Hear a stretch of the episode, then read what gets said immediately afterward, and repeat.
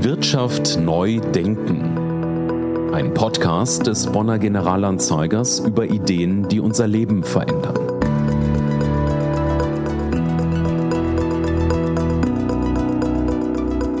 Hallo, liebe Zuhörerinnen und Zuhörer. Mein Name ist Nina Bärschneider und ich bin Redakteurin in der Wirtschaftsredaktion des Bonner Generalanzeigers. Ich begrüße Sie heute ganz herzlich zu unserer ersten Folge unseres Podcasts Wirtschaft neu denken. Hier sprechen wir über aktuelle Themen aus der Wirtschaft, und zwar mit einem Blick nach vorn, also über neue Lösungsideen und neue Entwicklungen in der Wirtschaftswelt. Heute soll es um das Thema Cyberkriminalität gehen. Davon hören wir ja schon seit einer ganzen Weile immer wieder. Doch man kann ja schon sagen, dass sich die Vorfälle zuletzt immer wieder häufen und auch immer brisanter werden. Hacker greifen große Unternehmen an, zum Beispiel zuletzt den Düsseldorfer Handelskonzern Metro. Sie greifen dann Daten ab, sie legen Systeme lahm, wollen Lösegeld erpressen oder manchmal auch einfach nur Chaos stiften.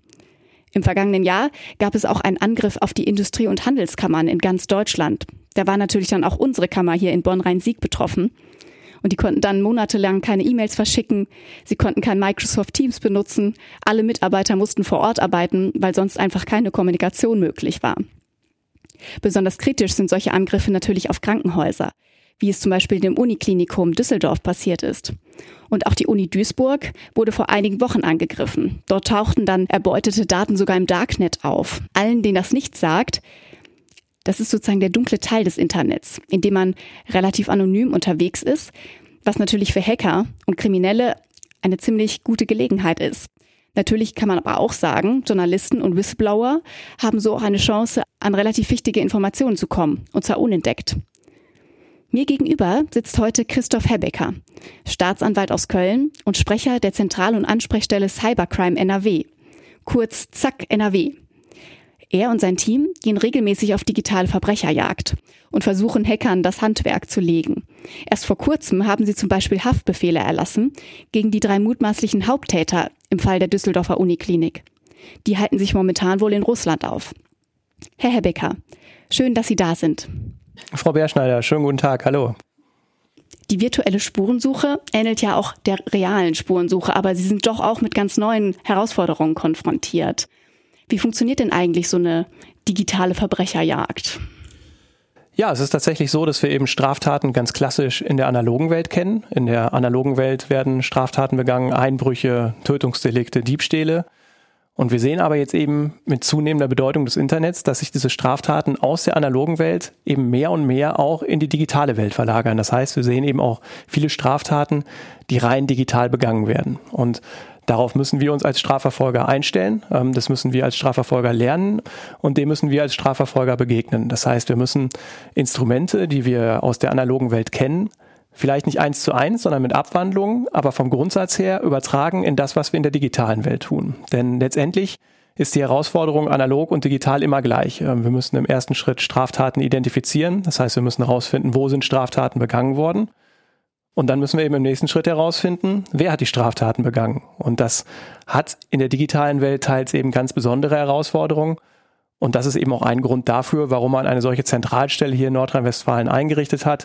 Deswegen gibt es wahrscheinlich auch die Zentrale und Ansprechstelle Cybercrime Nordrhein-Westfalen. Und was wir eben auch ganz deutlich sehen, deswegen wächst wahrscheinlich auch die Zentrale und Ansprechstelle Cybercrime Nordrhein-Westfalen so, wie sie das in der Vergangenheit getan hat. Sie haben ja auch bei dem Fall jetzt, bei dem Hackerangriff gegen das Uniklinikum Düsseldorf ermittelt. Vielleicht können Sie da noch mal ein bisschen erzählen, wie das eigentlich ablief. Ganz genau. Das Verfahren rund um das Uniklinikum Düsseldorf ist sicherlich ein Verfahren, was uns in besonderer Erinnerung geblieben ist. Es hat ja nicht zuletzt eben auch für ein gewaltiges Medienecho gesorgt. Es war so, dass vor einiger Zeit Kriminelle das Universitätsklinikum Düsseldorf verschlüsselt haben. Also sie haben die IT-Infrastruktur infiltriert, sind dort eingedrungen, haben Daten verschlüsselt und haben damit für ein das kann man glaube ich ganz offen sagen, ganz gewaltiges Chaos gesorgt. Es hatte wirklich dramatische Auswirkungen, denn vieles, was sie tagtäglich brauchen, gibt es oftmals nur noch digital. Patientenakten, Operationsablaufpläne und ähnliches ist eben häufig nicht mehr auf einem Zettel zu finden, sondern das brauchen sie digital. Sie brauchen ihre IT-Infrastruktur. Und all das war nicht mehr nutzbar. Und das führte in der Konsequenz sogar dazu, dass die Notaufnahme durch Krankenwagen nicht mehr angefahren werden konnte. Und in diesem konkreten Fall war es dann so, dass eben die Notaufnahme nicht mehr angefahren konnte. Ähm, eine Dame, die eigentlich hätte nach Düsseldorf verbracht werden sollen, konnte nicht nach Düsseldorf verbracht werden und ist dann auf dem Weg in ein anderes Krankenhaus verstorben. Sodass wir zumindest anfangs auch wegen eines Tötungsdelikts ermittelt haben. Denn es war eben nicht auszuschließen am Anfang dieser Ermittlungen, dass die Dame überlebt hätte, wenn sie denn hätte in Düsseldorf behandelt werden können. Die weiteren Ermittlungen haben dann gezeigt, dass die Prognose so schlecht war, dass davon auszugehen war, dass die Dame ohnehin verstorben wäre. Aber die Konstellation hätte, und das war hier reiner Zufall, eben durchaus auch anders sein können. Und das unterstreicht eben die Gefahr, die von solchen Angriffen ausgeht. Das ist keine irgendwie abstrakte Gefahr, die wir nur irgendwie im Internet finden, sondern das hat ganz, ganz reale Auswirkungen. Und das kann bei Angriffen auf Einrichtungen aus dem Gesundheitswesen eben dazu führen, dass es im schlimmsten Fall zu Toten kommt. Das sollte man sich immer wieder vor Augen führen. Das sind dramatische Auswirkungen. Und selbst wenn wir eben nicht über diese drastischsten Auswirkungen reden, so hat es doch gerade für Unternehmen eben auch ein gewaltiges finanzielles Risiko, wenn Unternehmen ihre Produktion stoppen müssen, wenn Einrichtungen aus der öffentlichen Daseinsvorsorge ihre Dienste nicht mehr anbieten können. Dann merken wir das relativ schnell und dann merken wir das deutlich in unserem Alltag. Wie suchen denn Hacker dann solche Ziele aus? Also wie sind Sie jetzt zum Beispiel auf das Uniklinikum Düsseldorf gekommen? Wieso wird so eine IHK angegriffen? Ja, wir gehen ganz grundsätzlich davon aus, dass zumindest im Regelfall, und wir können ja nicht jeden Einzelfall beurteilen, sondern wir müssen auf einer Metaebene arbeiten. Wir gehen davon aus, dass im Regelfall all das angegriffen wird, was man angreifen kann. Wir gehen nicht davon aus, dass Hacker ganz gezielt bestimmte Einrichtungen angreifen, sondern Hacker scannen in Anführungsstrichen das Internet nach Sicherheitslücken. Wo sind Lücken, durch die ich mit meiner Schadsoftware in bestimmte Systeme eindringen kann? Und daher auch die einfache Regel, alles, was man angreifen kann, wird auch angegriffen. Das heißt, wir gehen davon aus, dass die Beschuldigten oftmals bei der Infiltrierung der Systeme noch gar nicht wissen, was sie genau da eigentlich angegriffen haben. Das heißt, im ersten Schritt infiltriere ich das System, also ich werfe quasi einen Anker und dann gehe ich irgendwann hin und sortiere und schaue mal nach, wo bin ich denn überall drin. Und das kann mitunter Wochen oder sogar Monate später sein. Und dann suche ich mir als Krimineller natürlich die attraktivsten Ziele heraus. Ich suche mir die Ziele heraus, in denen ich am meisten Schaden anrichten kann, in denen möglicherweise auch die Zahlungsbereitschaft, denn oftmals ist das verbunden mit einer nachgelagerten Lösegeldforderung, in der auch die Zahlungsbereitschaft am höchsten ist. Ich suche mir also solche Unternehmen, die möglichst finanziell leistungsfähig sind, wo ich davon ausgehe, die werden auch zahlen und die werden in substanzieller Höhe zahlen. So stellen wir uns vor, wie Kriminelle in diesem Bereich denken. Das Problem an der ganzen Sache ist natürlich, letztendlich können Ihnen diese Fragen ganz konkret nur diejenigen beantworten, die diese Taten auch begangen haben. Und das führt uns eben zum nächsten Schwierigkeitspunkt. Wir sind leider Gottes viel zu selten in der Lage, die Beschuldigten auch zu fragen, weil wir ihnen leider Gottes viel zu selten habhaft werden. Mhm. Vielleicht nochmal gerade ähm, zu der Frage, ich meine, Lösegeld, jetzt zum Beispiel gerade bei der IHK wurde ja bisher, glaube ich, keine Lösegeldforderung gestellt in dem Fall.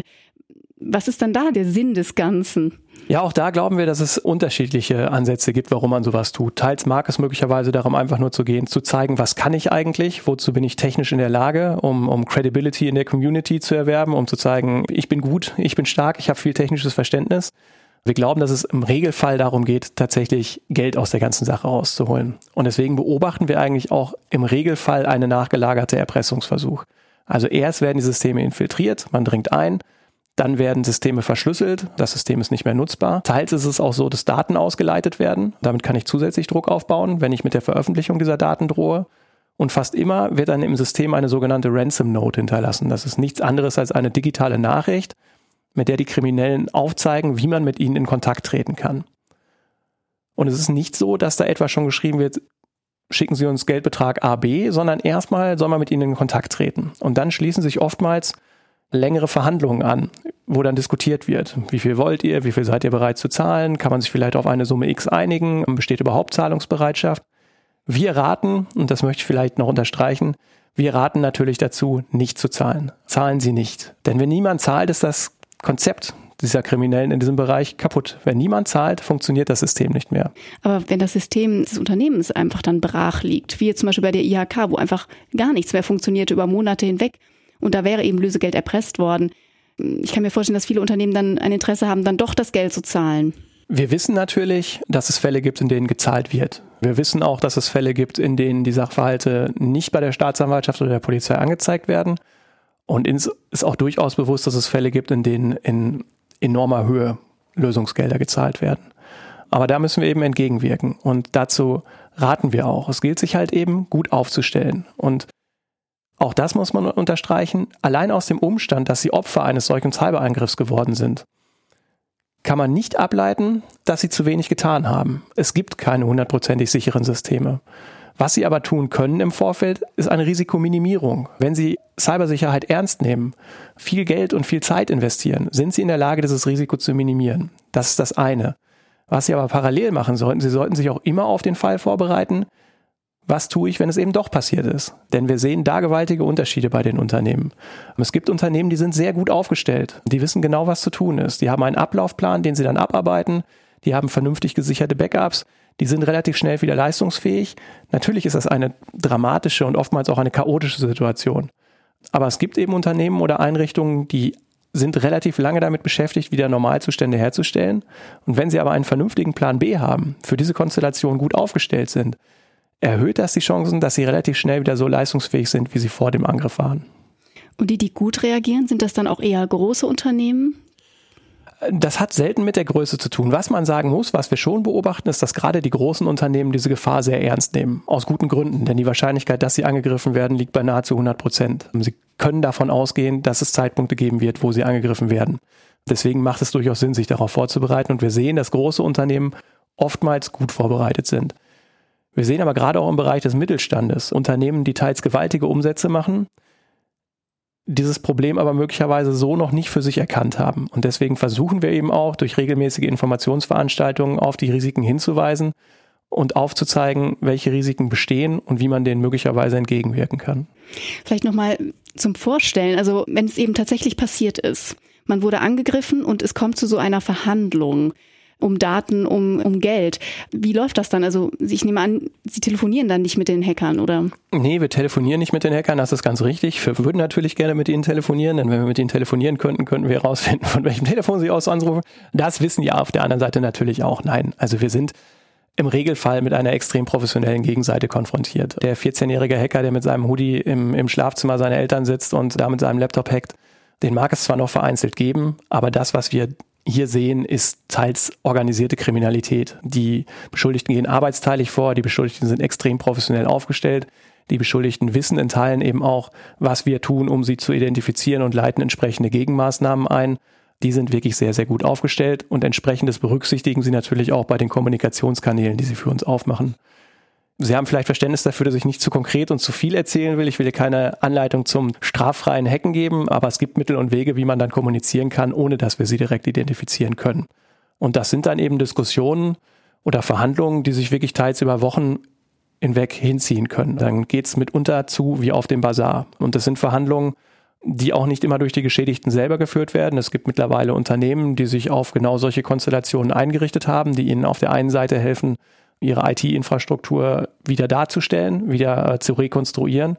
Auf der anderen Seite aber eben schon einiges an Verhandlungen in diesem Bereich geführt haben, möglicherweise die Tätergruppierung auch schon kennen und von daher im Fall des Falles versuchen können, den Preis möglichst zu drücken. Auch wenn wir, und das möchte ich nochmal unterstreichen, immer dazu raten, erst gar nicht in diese Verhandlungen einzusteigen, sondern schlicht und einfach nicht zu zahlen. Mhm.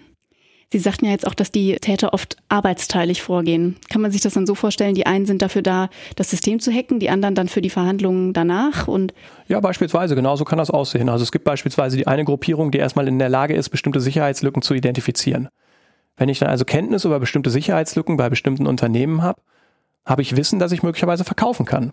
Ich muss nicht selber in diese Sicherheitslücke eindringen, sondern ich kann diese Sicherheitslücke, das Wissen um diese Sicherheitslücke an jemanden verkaufen, der möglicherweise besser als ich in der Lage ist, diese Sicherheitslücke auszunutzen. Wenn ich dann drin bin, gibt es dann möglicherweise auch noch ein Team, das besonders geschult ist in den Verhandlungen. Dann gibt es möglicherweise auch noch ein Team, das besonders geschult darin ist, das Lösegeld, das eben, wenn es gezahlt wird, oftmals in Kryptowährungen gezahlt wird, so zu waschen, dass sie eine Nachverfolgbarkeit ausgeschlossen haben. Denn letztendlich bringt es ihnen nichts, wenn sie auf einer großen Menge an Kryptowährungen sitzen, aber nicht drankommen, weil wir diese Kryptowährung genau im Auge haben und nachverfolgen. Also auch da brauchst noch ein bisschen Wissen, wie man damit umgeht. Und für all das gibt es eben Experten. Und das sehen wir zusehends, dass wir da wirklich mit Profis konfrontiert sind. Hm. Jetzt sagten Sie ja auch, dass leider die Aufklärungsquote nicht so wahnsinnig hoch ist bei solchen Fällen. Also ich glaube, das Bundeskriminalamt spricht von ungefähr 30 Prozent Aufklärungsquote im Jahr 2021.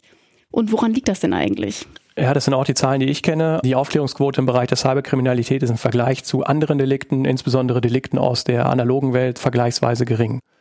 Das sind mehrere Gründe. Zum einen sind die Ermittlungen technisch oftmals extrem komplex. Es ist eben nicht einfach, Beschuldigte in diesem Bereich zu identifizieren. Und in fast allen Verfahren, die wir in diesem Bereich führen, sehen wir internationale Bezüge. An irgendeiner Stelle haben Sie mit Sicherheit Spuren im Verfahren, die ins Ausland führen. Und das stellt uns eben auch wieder vor Herausforderungen. Kriminalitätsfelder in diesem Bereich kennen keine Landesgrenzen. Und es ist für uns als deutsche Strafverfolger deswegen oftmals schwierig, an die entsprechenden Daten zu kommen. Ich kann im Ausland Beweismittel nicht selber erheben. Stellen wir uns also ganz plastisch vor, es steht irgendwo im Ausland ein Server, den ich überwachen möchte, weil ich darauf Datenverkehr vermute, der mir bei der Identifizierung hilft. Dann kann ich nicht selber hingehen in dieses Drittland und diesen Server überwachen, sondern ich muss den Drittstaat bitten, für mich diesen Server zu überwachen und mir die Informationen auszuleiten. Das kann ich im Wege der sogenannten justiziellen Rechtshilfe tun. Ich bitte also den Drittstaat für mich, diese Informationen zu erheben.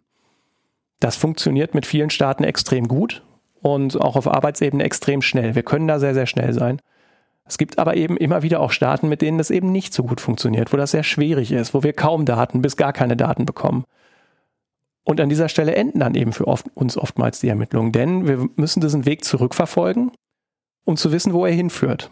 Und das ist oft ein langer Weg. Und wenn Sie an irgendeiner Stelle eben nicht wissen, wohin geht's weiter nach diesem Schritt, na dann enden an dieser Stelle bezüglich dieses Ermittlungsansatzes Ihr Weg. Und dann können Sie eben den Beschuldigten nicht identifizieren. Und das können wir ganz offen einräumen, die Identifizierungsquote im Bereich dieser sogenannten Ransomware-Verfahren, also der Verschlüsselung von Unternehmen oder Einrichtungen, die ist wirklich sehr gering. Und ich würde die Identifizierungsquote hier auch noch im Bereich von unter 30 Prozent ansiedeln. Mhm. Und woran liegt das dann? Weil solche digitalen Spuren äh, sich dann schnell verwischen lassen? Ja, sie haben es auf der einen Seite mit professionellen Tätern zu tun, die genau wissen, welche Spuren kann ich hinterlassen, welche Spuren sollte ich möglicherweise besser nicht hinterlassen, ähm, die möglicherweise sogar in der Lage sind, falsche Spuren zu legen, um zu zeigen oder so zu tun, ich komme aus diesem Staat, komme aber aus einem ganz anderen Staat. Die wissen schon sehr genau, was sie tun. Und es sind eben immer wieder diese internationalen Bezüge, mit denen wir da konfrontiert sind. Das wissen wir seit längerem, daran versuchen wir zu arbeiten. Aber man muss einfach zur Kenntnis nehmen, dass das komplex ist und dass wir da bislang noch vor sehr großen Herausforderungen stehen und dass das gleichzeitig eben für Beschuldigte ein extrem interessantes Feld ist. Ähm, wenn ich auf der einen Seite eine extrem hohe Gewinnmarge habe und auf der anderen Seite eine sehr, sehr niedrige Identifizierungsquote, dann ist das eben der Quotient, den ich mir als Beschuldigter wünsche. Wenn ich mir also ein Kriminalitätsfeld suchen müsste als Beschuldigter und ich hätte die entsprechenden technischen Skills, wäre das hier sicherlich ein Feld, auf dem ich mich austoben würde. So ein bisschen wie beim Schwarzfahren, ne? Da wird man vielleicht auch nicht so schnell entdeckt und es lohnt sich am Ende vielleicht auch, weil man dann eben das Ticket nicht zahlen muss. Möglicherweise ja. Also ich wollen, also ich, was wollen, was wollen Kriminelle? Kriminelle wollen möglichst nicht entdeckt werden und Kriminelle möchten möglichst viel Geld verdienen. Und ohne Werbung für diesen Bereich zu machen. Es ist ein offenes Geheimnis, dass diese beiden Faktoren, die ich gerade beschrieben habe, in diesem Bereich sehr, sehr gut ausgeprägt sind. Wenn Sie sagen, manche Länder zeigen sich mehr oder weniger kooperativ, wo haben Sie denn Schwierigkeiten da, mit den Behörden zusammenzuarbeiten? Ja, wir zeigen immer ungern mit dem Finger auf bestimmte Länder. Ich denke, uns, uns beiden ist bewusst, welche Namen in diesem Bereich immer wieder fallen. Wir versuchen aber die Nennung von bestimmten Staaten zu vermeiden. Schlicht, weil es oftmals eben auch so ist, dass wir zwar Indizien haben, mitunter sehr belastbare Indizien, die in Richtung bestimmter Länder zeigen, aber schlussendlich sind es nur Indizien. Und deswegen sind wir da auch so zurückhaltend. Es gibt sicherlich andere Dienste, die möglicherweise konkretere Hinweise auf bestimmte Länder haben. Wir müssen als Strafverfolger uns aber eben immer an der Grenze der SDPO messen lassen. Das heißt, immer dann, wenn ich auch in der Lage wäre, gegen eine bestimmte Person Anklage zu erheben, habe ich ausreichend Beweismittel verdichtet, um gegen eine bestimmte Person einen ausreichend konkreten Verdacht zu haben. Solange man das nicht hat, sollte man aus unserer Sicht auch sehr, sehr zurückhaltend mit der Zuschreibung in Bezug auf geografische Richtungen sein. Und das sind wir auch. Nichtsdestotrotz sind die Namen, die immer wieder fallen, möglicherweise sicherlich keine ganz falschen. Hm. Wenn Sie jetzt sagen, Sie haben manchmal nur Indizien, was kann denn sowas dann sein? Also ist das eine bestimmte Handschrift vielleicht, die dann bestimmte Hacker aus Ländern tragen. Genau, wir, wir, auch hier will ich wieder ein bisschen zurückhaltend sein, um, um nicht zu viel zu offenbaren. Andererseits gibt es eben auch bestimmte Gruppierungen in diesem Bereich, naja, die sogar sehr offen Werbung für sich machen, die auf den sozialen Plattformen mit ihren Taten prahlen, die sich da sehr offen zu, zu erkennen geben, die zeigen, wie viel Geld sie damit vermeintlich verdient haben. Es gibt Gruppierungen, die haben ein bestimmtes Logo. Wir kennen sogar Gruppierungen, die zahlen an Personen Geldbeträge, wenn sie sich das Logo von ihrer Gruppierung etwa tätowieren lassen. Und das sind teils abstruseste Dinge, die wir da sehen. Und diese Personen zeigen schon, wo sie sitzen. Von daher fühlen sich einige Beschuldigte, die in diesem Tätigkeitsfeld nachgehen, eben auch sehr, sehr sicher in dem, was sie da tun und treten mit dem, was sie tun, sehr offensiv auf, prahlen eben auch damit, um zu zeigen, was sie können, was sie erreicht haben und wie lukrativ das Geschäft ist, dem sie da nachgehen. Jetzt nenne ich doch mal einen Namen. Und zwar, man sagt ja jetzt schon, dass gerade durch den Ukraine-Krieg jetzt doch mehr Angriffe aus Russland zu erwarten seien. Und vielleicht können Sie trotzdem was dazu sagen, ob das auch der Fall ist. Also ob Sie da mehr Fälle vermerken und wie Sie das auch erkennen, dass es vielleicht auch aus Russland kommt. Genau, ich habe bei der Frage vorher tatsächlich etwas um den heißen Brei herumgeredet und es ist natürlich klar, dass, dass die Frage nach Russland immer wieder kommt und ähm, das ist ja auch, das hat ja durchaus seine Berechtigung. Was wir, glaube ich, konstatieren können, ist, dass die justizielle Rechtshilfe nach Russland schon immer nicht ganz unbelastet war. Es gab Zeiten, wo das noch einigermaßen funktioniert hat, aber die Entwicklung rund um die Ukraine, der, der Ukraine-Krieg, hat sicherlich dazu beigetragen, dass die Kanäle hier immer mehr veräppt sind. Aktuell, und das kann man ganz objektiv sagen, ist es extrem schwierig in diesem Bereich funktionierende Rechtshilfe mit Russland zu betreiben. Das können wir einfach feststellen. Und wir haben in unseren Ermittlungsverfahren immer wieder Indizien, die tatsächlich darauf hindeuten, dass Beschuldigte möglicherweise in diesem Staat sitzen. Und das macht die Arbeit für uns natürlich nicht einfacher. Jetzt mal unabhängig von Russland, wie kann man denn erkennen, ob es sich vielleicht um private Angreifer handelt oder vielleicht auch staatlich beauftragte Angreifer? Ja, da sind wir auch mal extrem zurückhaltend und es ist für uns extrem schwierig zu erkennen. Wir gehen aber davon aus, dass es da unterschiedlichste Abstufungen gibt. Es mag möglicherweise Kriminelle geben, die unmittelbar im staatlichen Auftrag bestimmte Taten begehen, die möglicherweise ein Interesse an einer Destabilisierung bestimmter Staaten haben. Das sind dann aber teils eben auch Taten, die gar nicht mehr in unseren Zuständigkeitsbereich fallen. Da wäre hier der Generalbundesanwalt sicherlich schon mit den Ermittlungen beauftragt. Wir gehen aber möglicherweise auch davon aus, dass es Staaten gibt, die möglicherweise Kenntnis davon haben, dass aus ihrem Hoheitsgebiet Beschuldigte in diesem Tätigkeitsfeld operieren, das heißt, die da unterwegs sind und dass es so eine Art mögliches Stillhalteabkommen gibt, dass die quasi sagen, ihr sitzt in unserem Hoheitsgebiet und solange ihr keine Einrichtungen und keine Unternehmen, die in unserem Hoheitsgebiet angreifen, drücken wir ein Auge zu, lassen wir euch weiterwerkeln, weil wir möglicherweise auch ein politisches Interesse daran haben, was ihr tut. Aber dass es eben möglicherweise nicht immer so ist, dass diese Beschuldigten dann im unmittelbaren Auftrag, sondern eher unter Billigung von dritten Staaten operieren. Mhm. Nehmen wir jetzt mal an, Sie haben am Ende dann doch jemanden fassen können äh, oder identifizieren können. Vielleicht sogar jemanden im Ausland. Äh, gibt es da überhaupt eine Möglichkeit, diejenigen zu bestrafen? Und wenn ja, wie sieht dann sowas aus? Ja, das wäre natürlich unsere Optimalvorstellung. Ähm, wir, wir, sind als Strafverfolger natürlich angetreten, um Straftaten aufzuklären, um Straftäter habhaft zu werden und letztendlich Straftäter auch vor Gericht zu stellen und für ihre Taten zu sanktionieren. Ob wir damit erfolgreich sein können oder nicht, hängt dann jeweils von den Umständen des Einzelfalls ab. Es kann sein, dass die Beschuldigten in Staaten identifizieren, die kein Auslieferungsabkommen mit uns haben, die uns die Beschuldigten nicht ausliefern. Nichtsdestotrotz können wir Haftbefehle beantragen, wir können internationale Haftbefehle beantragen und wenn dann der Beschuldigte irgendwann einen Staat betrifft, äh, der ausliefert oder sogar deutsches Hoheitsgebiet betrifft, dann können wir ihn festnehmen und hier in Deutschland vor ein Gericht stellen. Das kommt relativ selten vor, das kann man schlicht und einfach sagen. Aber wenn das der Fall ist, geht das eben im Bereich Ransomware-Angriffen seinen ganz normalen Gang. Es handelt sich dann in, in rechtlicher Hinsicht zum einen um Computersabotage, aber zum anderen eben um eine ganz klassische Erpressung. Wenn Sie hingehen und sagen, gib mir Geldbetrag XY, damit ich dein System wieder freischalte, dann ist das eine Erpressung. Ganz banal. Und dann werden sie eben auch wegen Erpressung angeklagt, möglicherweise sogar wegen schwerer Erpressung. Und dann kommt es eben darauf an, in welchem Umfang sie da aktiv waren. Aber ich halte es grundsätzlich nicht für ausgeschlossen, dass sie für solche Taten zu einer mehrjährigen Freiheitsstrafe verurteilt werden. Aber das ist eben noch nicht so oft passiert. Das kommt relativ selten vor, das muss man einfach sagen. Wir lassen uns aber nichtsdestotrotz entmutigen. Sie können sich vorstellen, dass man da eine gewisse Frustrationstoleranz mitbringen muss, wenn man in diesem Bereich unterwegs ist, denn es, es mangelt teils an Erfolgserlebnissen. Also muss man möglicherweise seine Erfolge auch umdefinieren.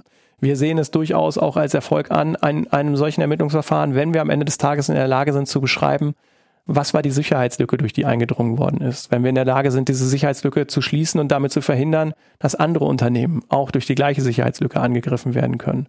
Und wenn wir möglicherweise in der Lage sind, einen Beitrag zu leisten, möglichst schnell wieder einem geregelten Betrieb nachzugehen. Von daher ist es ein auch in unserem Bereich besonderes Feld, in dem man tätig ist.